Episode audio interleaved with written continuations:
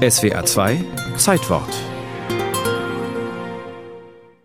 Buttenheim im Landkreis Bamberg, ein kleiner Ort mit 3600 Einwohnern, viel Fachwerk und Landwirtschaft.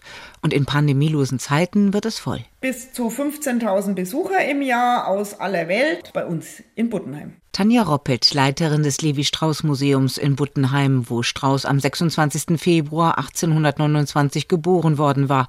Das Museum ist in Strauß Geburtshaus beheimatet. Das hatte der junge Mann 1847 mit Mutter und Schwestern verlassen.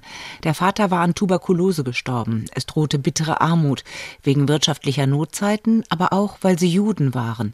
Damals hieß er noch Löbstrauß. Und die jüdischen Menschen hat es natürlich doppelt hart getroffen, weil die Gesetzgebung damals eher restriktiv war. Man durfte kein Land erwerben, man durfte keiner Handwerkszunft angehören. Und dem hat man eben versucht zu entkommen, indem man nach Amerika ausgewandert ist, wo man eben seine Religion leben konnte und sich ja ein besseres Leben aufbauen konnte. Als das Schiff im New Yorker Hafen anlegte, herrschte geschäftiges Treiben. Händler, die alles anboten, was man sich wünschte. Zwei Brüder waren ein paar Jahre zuvor nach New York ausgewandert und hatten bereits einen Handel eröffnet. Löb machte dort eine Kaufmannsausbildung. Dann begann der Goldrausch an der Westküste. Löb nahm die amerikanische Staatsbürgerschaft an, nannte sich fortan Levi, einfacher auszusprechen, und machte sich auf den Weg mit dem Dampfschiff von New York nach Panama, mit dem Maulesel über die Landenge von Panama und dann weiter mit dem Dampfschiff nach San Francisco. Also auch eine sehr abenteuerliche Reise mit vielen Gefahren verbunden und hat so circa vier Wochen gedauert. Die Goldsucher brauchten so ziemlich alles, vom Nagel übers Hemd bis hin zur Bratpfanne.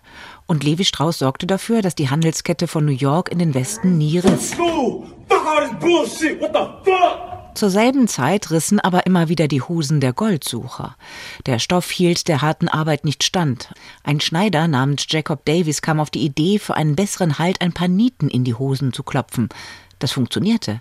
Aber wie diese Idee vermarkten? Davis kannte Strauß als ehrbaren und cleveren Geschäftsmann. Diese Nietenhosen waren wesentlich haltbarer als alles, was es sonst auf dem Markt gab und entsprechend hat er dann versucht, seine Erfindung zu vermarkten, hat Levi Strauss kontaktiert und das war dann die Geburtsstunde der Jeans. Levi Strauss investierte in diese Hose, die am 20. Mai 1873 patentiert wurde.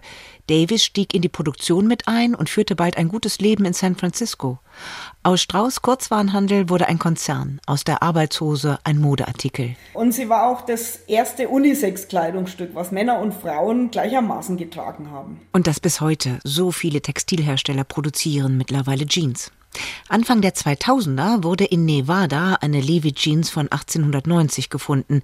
Die war auch einmal als Ausstellungsstück zu Besuch im Strauß Museum in Buttenheim und sie beweist, dass das Patent zu Recht vergeben worden war. Man könnte die ohne weiteres noch anziehen. Denke ich mal. Wird man jetzt nicht machen bei so einem alten Stück, aber ich würde mal sagen, sie wird es überleben, wenn man es machen würde. Für Strauß war diese Hose eine Lebensaufgabe. Levi Strauss war ein Workaholic, der eben sich in seine Firma gekniet hat und vielleicht ist er deswegen einfach ewiger Junggeselle geblieben. Der aber immer gut für seine Neffen sorgte, die dann auch sein Jeans-Imperium weiterführten. Er war Familienmensch, Wohltäter, vergab Stipendien und sorgte sich um Waisenkinder. Und das Unternehmen wurde 1992 eine der ersten großen US-Firmen, in denen Homosexuelle in fester Partnerschaft dieselben Sozialleistungen erhielten wie Verheiratete.